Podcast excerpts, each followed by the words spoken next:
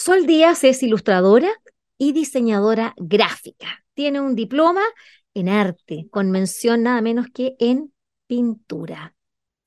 En, eh, en lo que se refiere a la narrativa gráfica, el humor, y las historias. Es una de las eh, más importantes eh, eh, ilustradoras y, también representantes de lo que ha significado en los últimos años la narrativa gráfica escrita por mujeres, pero no solo por mujeres, sino que la narrativa gráfica a secas.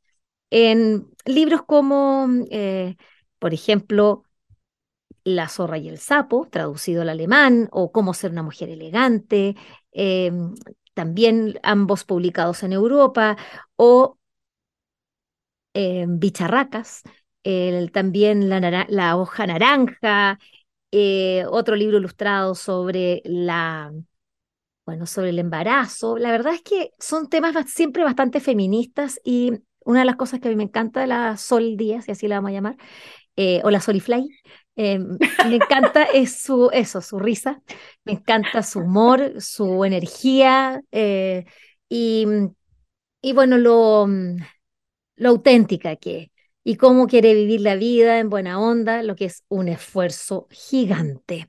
Bueno, ha publicado dos libros de los que vamos a hablar hoy día y estoy súper contenta porque la verdad es que estoy impactada con los dos muy interesantes, muy distintos uno del otro. Estamos hablando del libro editado por Cocorococ Editoras, eh, cuyo título es De ida y vuelta, junto a Ángel Aedo. Y el otro libro se llama Rabia Negra lo acaba de publicar en Reservoir Books. Así que bienvenida, querida Sol, eh, abuela en las plumas, ¿cómo estás? Ah, muchas gracias, Vivi. Mansa presentación. Estoy bien aquí, recibiendo todas las flores y contenta de poder conversar contigo.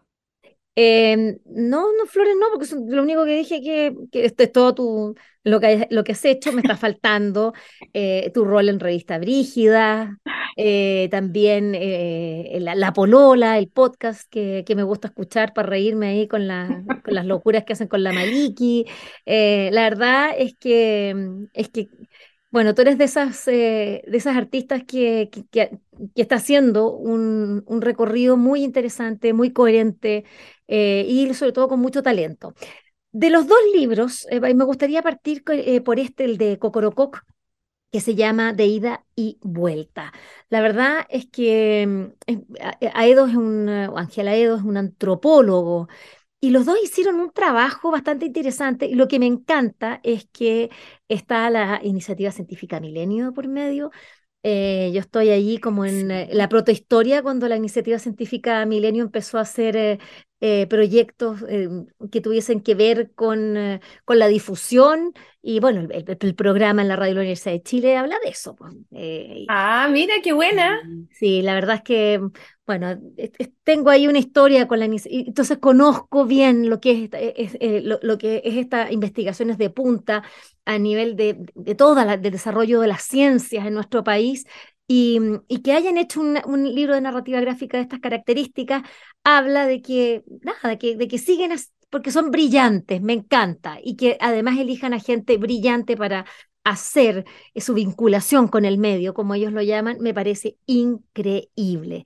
Y, y, tiene que ver también acá la Agencia Nacional de Investigación y Desarrollo, Biodemos, hay una cantidad de gente muy interesante, así que me gustaría saber cómo llegaste acá a la portada para que finalmente fuese em, el, libro publicado por Cocorococ.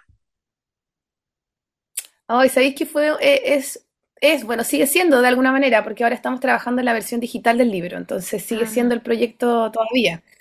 Pero ha sido un viaje, porque encuentro lo mismo, encuentro que esta cosa de la mezcla de, de conexiones que puede generar el dibujo y la narrativa es muy infinita. Y a mí me, es como una de las cosas que más me cautiva y que más me gusta explorar, es mm. precisamente los límites, dónde puede habitar el dibujo, millones de partes. Entonces, a mí me invitan, me invitan la Joy y Ángel porque casualmente, bueno, conocían mi trabajo, sabían un poco que, a lo que me dedicaba, conocían mis libros y de alguna manera encontraban una conexión en los temas que yo abordaba y lo que ellos buscaban también contar.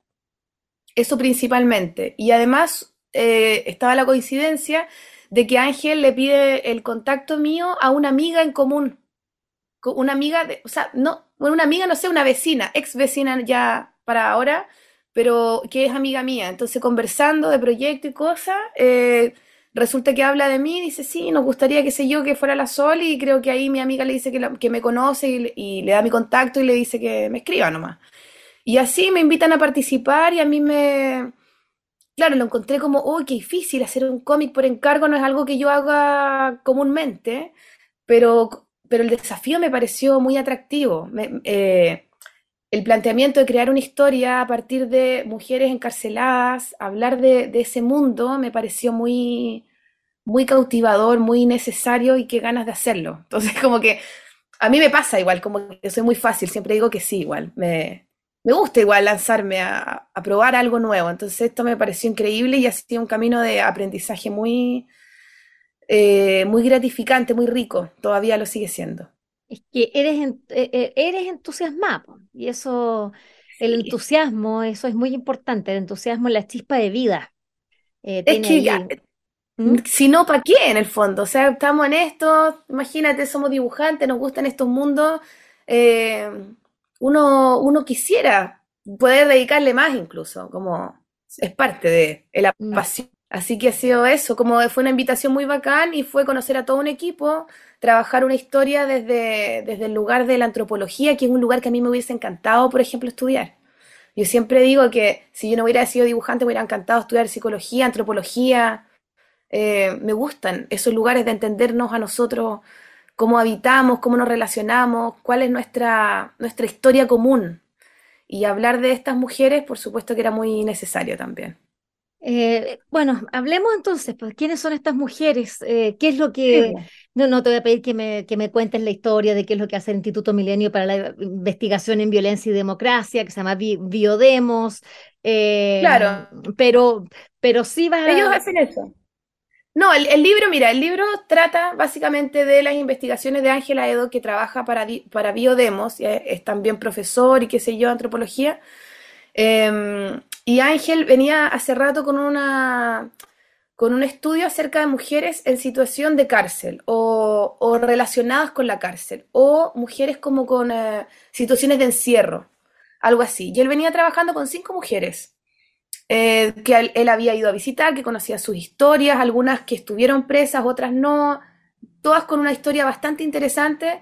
Y la idea era trabajar con la historia de las cinco. Entonces me invitan a mí y empezamos a pensar cómo hacemos una historia que las pueda involucrar, cómo las cruzamos, cómo las retratamos, etcétera. Entonces fue como un gran eh, ir descubriendo, ir intuitivamente viendo qué historia, cómo, dónde, qué, lo- en qué locación también eh, hasta que decidimos usar a una que es Rosa y a través de su historia, de alguna manera prismar o expandirla y que de alguna manera las otras también estuvieran representadas. Entonces, es la historia de Rosa, pero con elementos de ficción, que por ejemplo Rosa vive en Valparaíso, como vivía Susana, que es otra de las mujeres, y tiene como ciertos vínculos y guiños con las historias de las demás. Pero la gracia de hacer de Rosa un personaje en la que no solo estas mujeres en particular se puedan sentir identificadas, sino que todas, porque el libro lo más maravilloso que tiene, encuentro yo, desde mi parecer, es que habla de, de las decisiones que tomamos en la vida y de cómo ciertas circunstancias también eh, abren y cierran caminos, y los caminos van y vuelven, por eso el libro se llama De ida y vuelta.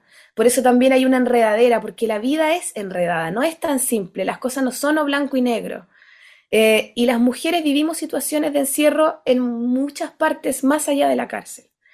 Entonces, no es un libro en el que le hable a mujeres que estuvieron presas, sino que nos habla a todas las mujeres y a todas las personas que de alguna manera eh, cuestionamos el vivir o, somos conscientes de los millones de caminos que podemos seguir. No sé, algo así.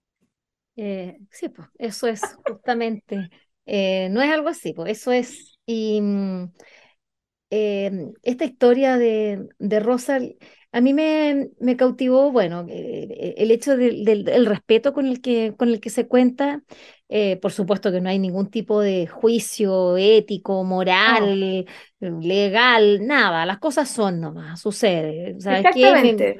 eh, Justamente, eh, bueno, una de las mayores causas por las cuales las mujeres eh, ingresan a la cárcel en nuestro país hoy día es por el microtráfico y, y ella cayó, o, o una de ellas, en este caso, en este el personaje de Ida, y Vuelta, este libro de Ángela Edo y Sol Díaz, editado por Cocoroco, lo que cuenta es eso, de, estas mujeres que llegan a la cárcel. Em, bueno, este, tema, eh, como, tú, como tú sabes, me, llega también eh, estrechamente a propósito de la, de la, publicación de, de, mi propio libro que cuenta el testimonio de tres expresas políticas. Y me llama la atención eh, mm. justamente los paralelos, ¿no? Estas mujeres que llegan a la cárcel y en la cárcel encuentran un espacio, eh, acá dicen como que somos todas una familia. Y, es lo que también le pasó, le pasa a las presas, les pasó a las presas políticas eh, durante la dictadura, eh, y también les pasa a estas mujeres hoy día que se encuentran por otras razones en la cárcel y se produce eh, eh, unas, unas, dinámicas maravillosas. De partida las mujeres como que seguimos haciendo, seguimos siendo muy dueñas de casa, entonces todo, compartimentación del trabajo, mucho aseo, muchas tareas en común. las mujeres como que tendemos demasiado lo agregario. Cuéntame. Me gustaría saber por qué es que son tener información que pusiste y no pusiste también en esta historia. Sí, obvio, ¿no? Y, y yo he, ido aprendiendo, de hecho, como a través de las presentaciones del libro y los comentarios que, que hacen, que eso es lo que más me gusta, como, lo, como ellos como, como que estudian el, lo que significa la cárcel, por qué ciertas personas van a la cárcel, por qué barrios enteros van a la cárcel, qué significa la cárcel y cómo la cárcel te persigue, cómo la cárcel de alguna manera te absorbe por siempre, más allá que tú cumplas una condena o no, y cómo la sociedad también ve a la cárcel, como este lugar como como que, todos decimos, ah, no, hay que castigar, hay que llevar a la cárcel, y a nadie le importa lo que ocurre dentro de la cárcel. Lo importante es que la gente vaya a la cárcel, pero nadie sabe lo que ocurre adentro. Entonces, eso y las reflexiones que hace este equipo a partir de eso, a mí me yo he aprendido un montón. Y una de las cosas que ellos también han hablado es de las mujeres y los vínculos, particularmente. Porque ellos hablan mucho de mujeres relacionadas con la cárcel, también mujeres que van a visitar a presos, que van a visitar a sus padres, a sus hermanos, a sus primos, a sus parejas, etcétera. Y lo que ocurre con las mujeres es que las mujeres, los hombres no van a visitar a las mujeres. Las mujeres cuando caen presa se quedan solas adentro, no las van a visitar. Las mujeres son las que construyen red, ¿cachai? Entonces ellas al quedarse solas en la cárcel, es, interesante los vínculos que deben construir para sobrevivir en el fondo, ¿cachai? Eso a mí me pareció, como nunca lo había pensado, pero me parece muy, muy potente. Y también el hecho de que, de que se quedan con sus hijos dentro de la cárcel. También, claro. O sea, la gran preocupación de las mujeres cuando están en la cárcel es qué pasa con sus hijos. Y son ellas las que desde la cárcel tienen que estar preocupadas de eso, que por ejemplo cuando los hombres caen presos no sucede, son las mujeres las que sostienen de alguna manera. Entonces eso a mí me parece como súper fuerte de, de, de como entender y darme cuenta. Y en la historia del libro de Rosa en particular, un poco se refleja eso y también se refleja el paso por la cárcel, de ninguna manera se retrata como algo crudo, eh, revictimizador ni nada. Y como tú dices, tampoco con juicios morales, nunca se habla muy bien de por qué cayó presa, tampoco. No, no, no interesa mucho la historia, lo que, lo que importa en la historia es cómo, el, cómo ella va como procesando las distintas cosas que le van ocurriendo y cómo ella va como hilando una, una, una ruta de alguna manera. Eso es interesante, entender la vida como las rutas y entender que eh, nadie está muy libre de, estar en ninguna parte de ese proceso. Y, por más que a lo mejor digamos yo no conozco a nadie que esté en la cárcel o mi familia no sé qué, oye, todos podemos, o sea, no, no es tan lejano, ¿cachai? Vivimos cosas que no son tan, tan, tan lejanas unas de otras. Demasiado cerquita, diría yo. Es importante tener conciencia permanente de eso, porque te haces más ser humano. Exactamente. Te hace más consciente de lo que viven las personas. Em, el tema de la cárcel es, em, es uno, eh, es, es, muy importante a propósito, como lo dices tú, hoy día la, la, la a propósito del, de la violencia que existe, eh, y entonces la, la, gente, digamos, gente por decirlo, pero, pero lamentablemente quienes tienen, que son líderes de opinión, insisten en la cárcel como una solución cuando sabemos que, que la cárcel eh, corresponde a un eh, sistema industrial. Se llama, Angela Davis así lo, así lo llama, el sistema industrial penitenciario. ¿Y por qué Estados Unidos? Bueno, ella habla de su realidad, pero que acá nosotros no estamos nada de lejos, es más, vamos para allá a propósito de esta necesidad, porque hay una sobrepoblación carcelaria, entonces hay que hacer más cárceles y estas cárceles no las administra el Estado, sino que las concesiona. ¿Y quiénes son los que, eh, eh, eh, quiénes viven de la cárcel? Viven con la gente que hace la, las comidas, las ropas, las em, empresas estamos hablando, por supuesto que la industria de, armamento, eh, ese es un sistema industrial en torno a la cárcel. Eso es a, mí lo que es, esa, bueno, la Angela Davis tiene un libro sobre eso, interesantísimo, y ahí uno empieza como a entender un poquito las capas y por qué las sociedades hoy día, como la norteamericana, necesita tener una cantidad de gente en la cárcel porque de, es, porque de esa cantidad de gente vive una serie cantidad de industrias, es decir, se mueve la economía en torno a eso. Nosotros estamos en, nosotros también estamos en esa línea y por eso el peligro y entender que qué es lo que está sucediendo allí verdaderamente es, un, eh, es una solución o es una manera de meter a la gente allí y olvidarnos, pero sabiendo que hay intereses tremendos, egoístas, eh, inescrupulosos, que lo que quieren finalmente es lucrar. Claro, claro. Y, claro, y se juzga y se, y, se habla de... Y es heavy eso también, de por qué cierta población va a la cárcel y otra no. Cuando de pronto, ¿cuáles son los delitos? ¿Qué es lo importante? Por, no sé, lo que ocurrió, que de hecho, que a mí me parece interesante también, eh, también dudar un poco o cuestionar, no sé, o reflexionar en torno a quiénes van presos y quiénes no. Porque hay mucha gente que comete delitos terribles que nos afectan a todos, como los fraudes, como las colusiones, como los perdonazos, que últimamente estamos en esa, em, que nos afectan a todos, que nos roban plata a todos, ¿cachai? Pero esa gente no va presa, va otro tipo de, de gente, van otros barrios presos, ¿cachai? Las cárceles están en ciertos lugares. Eh, ¿Por qué? ¿Por qué ocurre eso? Preguntárselo. Eh, lo que ocurrió en la cárcel de San Miguel también, que es donde fuimos a hacer una actividad de presentación del libro, que ahora es una cárcel de mujeres, y que fue esta cárcel que fue que se quemó y que se quemaron no sé cuántas personas adentro, y que muchas de las personas tenían delitos tan, no sé, como ese muy, que fue muy popular este, esta persona que vendía CDs pirata y por vender CDs pirata en una calle, eh, se quemó vivo, se quemó vivo en la cárcel, ¿cachai? Entonces es como, es bien, no sé, siento yo que cuando lo, lo, que uno hace, en este caso, este libro de ida y vuelta, eh, genera esas preguntas, más allá de la historia en sí, más allá del trabajo que hayamos hecho, sino cuando uno habla de esos temas y pone el interés en estos lugares donde a lo mejor nadie quiere saber porque nos duele, porque es un lugar oscuro como sociedad. Eh, nadie se quiere meter mucho en ese dolor. Pero hay que hacerlo para poder entenderlo, para poder también no, no hablar tan fácilmente de qué es lo que debería ocurrir con esta persona y que no, ¿cachai? Como con esto de juzgarnos también. Eh, siempre creo, creo importante cuestionarse esas cosas. En, em, este libro de, em, ida y, vuelta de Ángela Edo y, Sol Díaz, em, bueno, a través del lenguaje de, del cómic, de la ilustración, eh, la verdad es que entramos, ingresamos a la vida de estas cinco mujeres retratadas en una, como dice eh, Sol acá, y, que nos permite entender nuestra, las claves de nuestra sociedad, las claves de lo que nos está pasando, y bueno, eh, el, el, dolor, ¿no? y cómo las mujeres siempre terminamos ahí eh, invisibilizadas eh, eh, y, sacando adelante, digamos, a, todo, el, grupo. Sí, ahora también es interesante porque el libro igual nunca es muy fuerte, no es un libro, no es un libro como que te, en el fondo está narrado desde la narrativa gráfica y eso hace que también el contenido se vuelva mucho más amable, de alguna manera. Eh, tiene mucho de humor en muchas partes. Es un viaje que hacemos, que de hecho es la primera vez que me dibujo a mí misma. Y estamos Ángel y yo de viaje a Valparaíso a visitar a Rosa, con la que ella nos presenta su casa y, nos habla de su historia en esa dinámica. O sea, como que es algo bastante amable donde todos podemos entrar en la conversación gráfica que ocurre en el libro.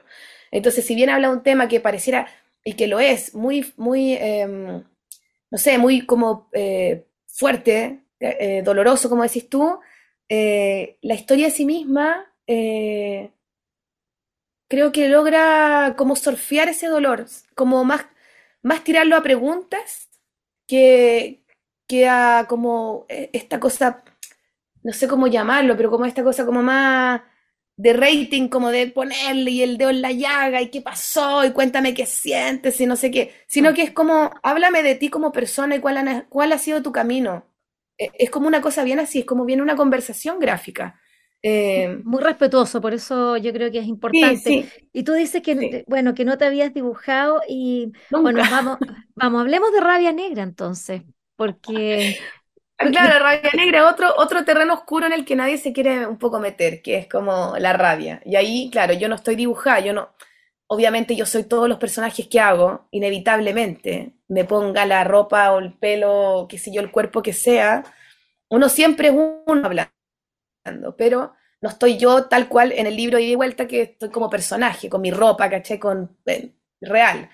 Acá es un personaje ficticio que es una mujer que dialoga con una pantera negra, que de alguna manera eh, simboliza su propia oscuridad, ¿cachai?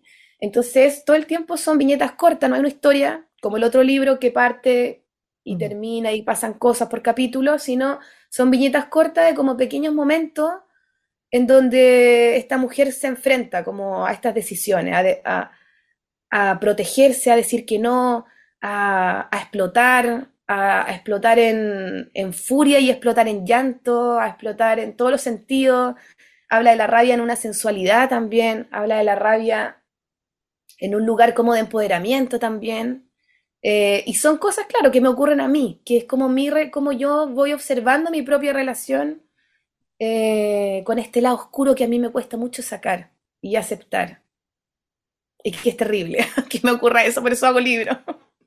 Eh, yo creo que la, verdad, claro, pasa que tú tienes la, suerte de poder traducirlo así. Yo me, también me, miraba ahí en, en, muchas de esas situaciones. Eh, tú eres la, la buena onda, así la que se traga las cosas, la que le están diciendo algo. no, yo le doy el asiento, señor, qué rabia, este gallo no es decir, mil cosas, mil cosas que te van pasando. La verdad que yo quedé muy sorprendida. El libro es bellísimo además, desde el punto de vista del arte. Eh, lo encontré espectacular. ¿Cómo, te, cómo elegiste ese amarillo y el negro? Eh, estamos hablando de La rabia negra, este libro que acaba de salir por Reservoir Books, se los recomendamos, pero muchísimo. Em, es un gran, gran, es una gran, la verdad es que es, un, un, excelente libro. Em, y, cómo fue? Eh, ¿Estabas haciendo los dos paralelamente? ¿Cómo llegaste a uno a otro o uno te condujo a... Eh, ¿cómo, se, ¿Cómo te ayudó eh, este de ir y de vuelta para la rabia negra? Ay, yo creo que de vuelta, en algún minuto estuve paralelo con los dos, pero después yo tuve que, hay un momento en que estaba terminando el libro La rabia negra y tenía que terminarlo para poder como realmente entrar en él profundamente. Mm. Porque cuando uno hace un libro, no sé si te pasa a ti, es como que uno habita ese lugar. Sí, claro. Como que uno viaja ahí. Estaba los dos libros paralelos, pero en algún minuto tuve que terminar y concentrarme en, terminar La Rabia Negra para poder lanzarme a habitar el otro lugar, porque como te decía, siento yo que cuando uno hace un libro, está inmerso en algún tipo de obra, eh, como que uno habita en ese lugar, tú viajas, tienes que como empaparte realmente de, lo que ocurre con los personajes y todo. Entonces, eh, terminé después el Rabia Negra y ahí pude entrar en, en de ida y vuelta y que me sirvió, porque ida y vuelta de alguna manera, claro, habla de la cárcel y todo, pero también me, me permitió salirme de mí, de mí misma, porque como es un libro que en el que soy coautora, no soy autora completamente, no estoy totalmente yo expuesta. Estoy dibujada, como en otros libros no, pero es otro el protagonista, ¿cachai? Mm. Y yo puedo descansar también y ser como un poco más observadora, que es como un poco el rol que cumplimos dentro del libro con Ángel, que un poco vamos preguntándole cosas a Rosa. En cambio, en La Rabia Negra estaba yo atormentadísima permanentemente con la pantera. Y que ha sido muy heavy porque yo me he dado cuenta que al hablar de este último libro, que es La Rabia Negra, último libro de autora, me refiero, mm. me ha costado mucho más que con otros libros míos. Y lo he conversado. Estamos de regreso aquí con Sol Díaz en Vuelan las Plumas y estamos hablando de dos libros recientemente publicados, eh, de ida y de vuelta y de una rabia negra.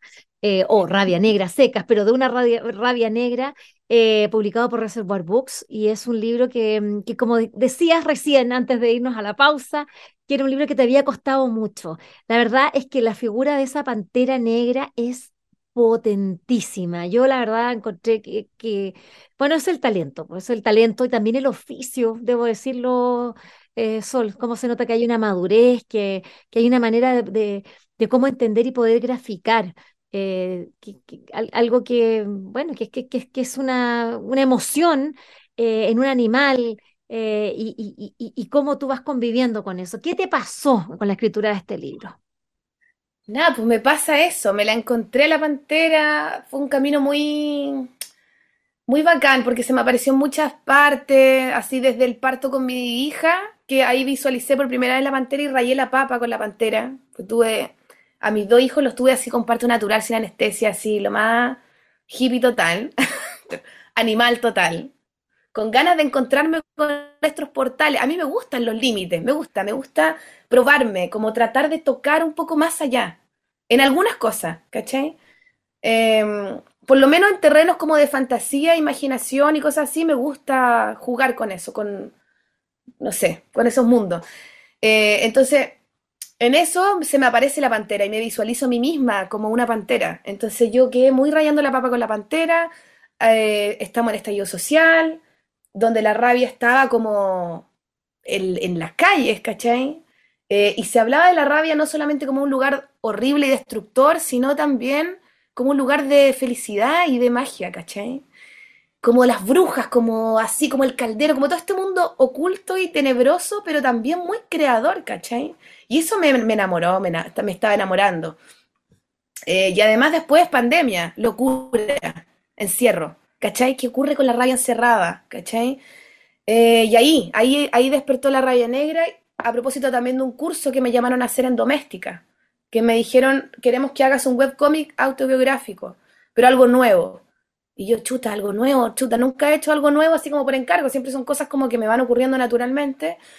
Y ahí como que me vi obligada de alguna manera como a, mirar a mis libretas lo que estaba ocurriendo y me di cuenta de este mundo en el que estaba habitando, la rabia, la mantera, el encierro y todo lo que te comento. Entonces empiezo a darle forma a la rabia negra. Sale para el curso, yo hago un blog para el curso también me queda gustando como siempre y empiezo a hacer más, más, más y ahí me invitan de, de random hacer el libro y hago más, más, más y me meto profundamente en todo lo que significa la rabia y, qué es lo que ocurre en mí, que por eso te digo que a mí me cuesta mucho y me da cuenta que me ha costado este libro porque no siento que todos mis otros libros son cosas que de alguna manera yo ya resolví o, o no sé si ya resolví, pero las tengo más... Eh, más integradas, ¿cachai? No sé, las bicharracas y la fealdad y ser distinta, como que yo ya me puedo reír de verdad de eso de mí. Me pueden doler cosas todavía, por supuesto, pero, pero son cosas que yo, jajaja, ya no, no es tan terrible. Eh, la sexualidad con la zorra y el sapo me gusta, me gusta poder jugar a liberarme, ¿cachai? Eh, lo romántico también de Josefina Manuel, la hoja naranja, la identidad y todo. Como que de alguna manera cuando los hago, son lugares que yo ya habité y salí relativamente airosa de esos lugares. Pero la rabia con este, no, po, no me ha pasado. Y hablo de la rabia y me he notado ultra tímida y como atrapada y como que después me quedo pensando, ¿cachai? Como que me doy cuenta de lo, de lo íntimo que de alguna manera es todavía para mí, ¿cachai? Eh, que me genera vergüenza y que eso no me pasaba antes y como que me he detenido a pensar qué onda, ¿cachai? Y creo que es por eso, porque todavía todavía estoy ahí, habito, me cuesta todavía lidiar con esa oscuridad, ¿cachai? Quizás me va a costar para siempre, no lo sé. Pero es un tema, ¿cachai? Tengo que hablarlo con mi psicóloga. Eh, este, libro, Rabia Negra, eh, Sol Díaz, eh, explora, claro, es eso, la oscuridad, Em, pero, pero, pero como bien dices tú, desde un sentimiento que, que, no, necesariamente la rabia, eh, eh, digamos, es negativa, sino que a partir, de la, bueno, eh, hablemos de, de la, la ira de Dios. que hablemos de, de, rabias, la ira de Dios. eso ya está, eso está ahí. eso está en el imaginario. No, la rabia no es un pecado, porque es No, porque claro. Dios tuvo ira con nosotros. Dios también eh, tenía una la ira, la, la, la, la rabia con nosotros. Estoy Bueno, hablando pero ahí también es todo el tema con la rabia y lo, y lo femenino, que también es un tema porque, claro, a los hombres, en este caso Dios, ponte tú, o cualquier hombre, la rabia es como un poder, siempre lo ha sido. Los hombres tienen que tener rabia, casi que si no tenéis rabia, es- es- tenéis un problema, digamos. Pero las mujeres no, no podemos ser rabiosas. Las mujeres tenemos que siempre estar dispuestas a ayudar, a proteger, etcétera, y, nunca nos permitimos, y nosotras mismas, ¿cachai? Como cuesta mucho, porque yo lo digo también, pero a mí también me cuesta. Porque uno siempre, no, pues tú al último. Tú siempre puedes resistir un poco más. No te puedes enojar, no seas mala onda, eh, no tirís mala vibra, ¿cachai? Está todo, todo este cuento de modo como amiga, tú, eh, ¿cómo es? Visualízalo, ¿cómo es? Amiga, decrétalo, decrétalo, y si tú piensas positivo, la vida te va a entregar positividad. Y yo lo predico también, yo soy muy hippie, también creo en esas cosas, y también habito mucho en ese lugar. Entonces, cuando habité en este otro lugar de mí misma también, que es mi oscuridad y mis ganas de decir, no estoy ni ahí, no quiero, no, no voy a hacerlo, eh, ¿cachai? Basta. Me di cuenta que la rabia yo no tampoco me la permitía y eso hacía que yo no me podía proteger también, porque la rabia te protege, es un límite que uno pone, ¿cachai? Y si estamos tan acostumbradas a dejar que nos pasen a llevar, a no valorar y poner límite, es que nos maltratamos permanentemente, ¿cachai? Y eso a mí me, hoy como que digo, ¿cómo lidio con esto, ¿cachai? ¿Cómo valoro mi tiempo, mi espacio, lo que yo quiero hacer, ¿cachai? Eh, entonces todavía habito ahí, no tengo respuestas, ¿cachai? Nunca tengo igual, en todos los otros libros tampoco tengo, pero, pero acá como que habito más en esta oscuridad porque es un lugar de mí que yo no estoy muy acostumbrada, no lo conozco tanto, esta, esta pieza de rabia dentro de mi cabeza. Bueno, tú has dicho varias cosas, varios elementos interesantes. De partida que eh, los que, que esta ira, bueno, es- esta ira en los hombres o la rabia está absolutamente aceptada eh, y es como incluso bueno que, que, que, tengan estos arrebatos. Pero las claro, mujeres rabiosas eh, es- eh, pasan a ser histéricas, Claro, descontroladas, menopáusicas. sí. em, cuando ya son, cuando ya somos mayores, Bruja, la vieja que, que- bruja, que está todo el rato ra- Exacto, controladora, eh, porque, Claro, porque lo que se, porque, porque lo que está aceptado es esa mujer que, que, que está siempre en una buena onda, acogiendo, aceptando. amorosa. Y, y ¿sabéis qué me pasa? Que yo lo veo y también hablo en algún minuto, hay una viñeta que me gusta mucho que habla de las mujeres de mi familia. Y siento yo, y cada una está retratada Sí, eh, con unas rabias diferentes, porque en este caso esta mujer tiene una pantera, pero hay rabias que son sigilosas y venenosas como de serpiente, hay unas rabias que son que aplastan a todo y a lo mejor son como unos elefantes, o sea, como que hay tantas formas de expresar la rabia. Eh, pero me gusta porque siento que la rabia también es algo muy femenino que se oculta, pero se hereda. Y uno lo observa. Y si uno se pone a pensar, yo recuerdo de chica mirar a mis tías, ponte tú, a las mamás, a las abuelas, lavando la loza, siempre enra enrabiada, siempre retando, siempre no sé qué. Y uno decía, ¡ay, la vieja! Típico, y como que, ¡ay, qué mala onda! Pero ahora que yo soy esa vieja y que yo estoy lavando la loza y digo, puta que entiendo a esta mujer que tiene rabia, ¿cachai? Que no la puede decir, que se la tiene que tragar, ¿cachai? ¿O no? Que tiene que seguir adelante calladita y sonriente.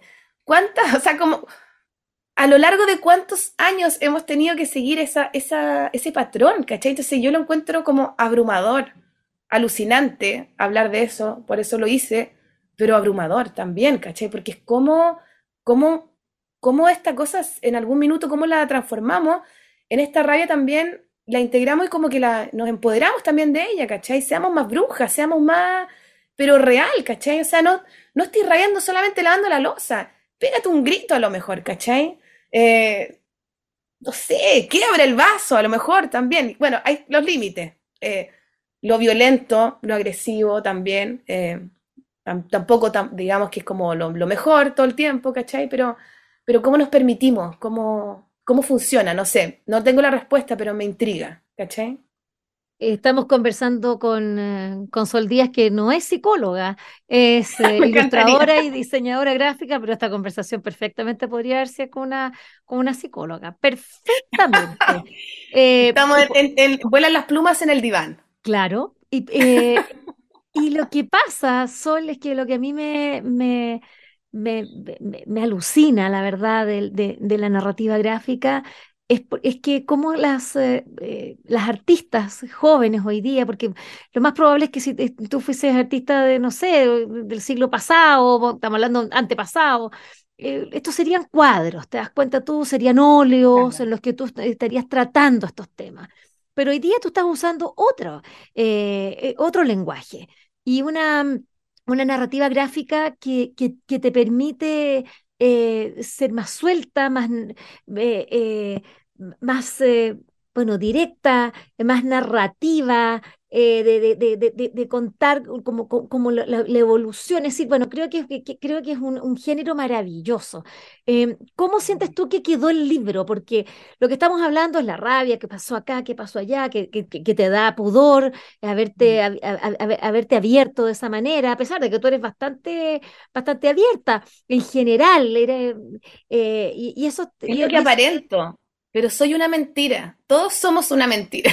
todo lo que, todo lo que va hacia afuera es porque te falta dentro. O sea, como que uno podría ser, ¿cachai? Por eso digo, claro, me duele porque, porque es un lugar que yo no, no me siento orgullosa de mostrar. En mm. otros libros me da lo mismo. O sea, por ejemplo, La zorra y el sapo, que podría ser algo como más, uy, que me da vergüenza no me da vergüenza. Es como bacán que te vean como la zorra y el sapo y poder hablar de la zorra y la sexualidad y moverte. ¿no? Y el clítoris. claro, clítoris. Está de moda. uh, bacán, bacán, vive el clítoris y todo el mundo está de acuerdo. La rabia, la oscuridad, la violencia, no, pues. ¿Cachai? Y ahí es donde yo como que quedo ahí, cri, cri, cri. Pero, pero a mí el libro me, me gustó, me gustó cómo quedó, me encantó hacerlo. Eso creo que me, que me, es ahora el objeto porque todo lo que estamos hablando es el contenido. ¿Qué pasa con el continente? El libro. El continente quedó maravilloso, una edición mm. súper bonita de los random. Eh, Julio, que es el, que, el diseñador que hizo la portada, y me, encantó la portada, tiene un prólogo maravilloso de la María Gese, ilustradora española muy seca, muy bacán, que me, me había hecho otro prólogo para La Mujer Elegante allá en España, de Avenauta. Em, así que muy taquilla, quedé muy contenta y me gustó mucho porque lo hice todo a mano. Entonces también era muy bacán como el proceso, como siempre yo trabajo con pocos elementos porque me gusta poder moverme y poder tener libertad y como concentrarme en, en el contenido mismo, ¿cachai? La forma para mí es como algo que va, por supuesto, tiene importancia, pero necesito tener como pocos elementos para no perderme. Entonces cogí el amarillo, el negro, que es un lápiz como pincel, y el rápido graph de siempre que uso para las líneas. Entonces, línea, mancha, la pantera es mancha, por supuesto, y está todo cubierto con este amarillo que es muy luminoso, que es precisamente ese juego como de lo, del contraste entre la luz y esta oscuridad caótica, porque por lo mismo, por la misma idea de la rabia, que la rabia genera, destruye, pero también permite construir, ¿cachai?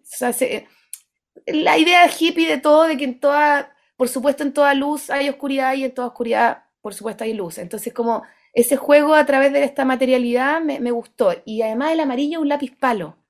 Ah. Entonces yo cuando dibujaba las tiras, voy, rayaba con rabia, ¿cachai? Y quería hacer eso, quería que mi cuerpo también estuviera como ah, involucrado en lo que yo estaba tratando también de, sacar de mí, ¿cachai? Era como bien, no sé, era, fue muy, un proceso muy bacán. Me eché caleta de lápices, fue mortal. Tengo ahí como cuatro o cinco mini, mini lapicitos amarillos de tanto que rayé y tengo lo original y me encanta, o sea, a mí me gusta trabajar eh, así como a mano. Soy primitiva y vieja, anciana para mis cosas todavía, ¿cachai? No así el libro de ida y vuelta, que fue el es el primer libro que, que, hago totalmente en digital, por ejemplo. Ah, sí, ¿ah? Sí, me compré una tablet a regañadiente. Dije, ah, qué terrible, no quiero, no quiero, ya me lo voy a hacer porque justo tenía un viaje y quería terminar el libro. dije, esta es mi oportunidad, este libro lo voy a usar para jugar con esto. Y ahí me fui para este otro lado digital que también me gustó mucho, como que también te da otras libertades.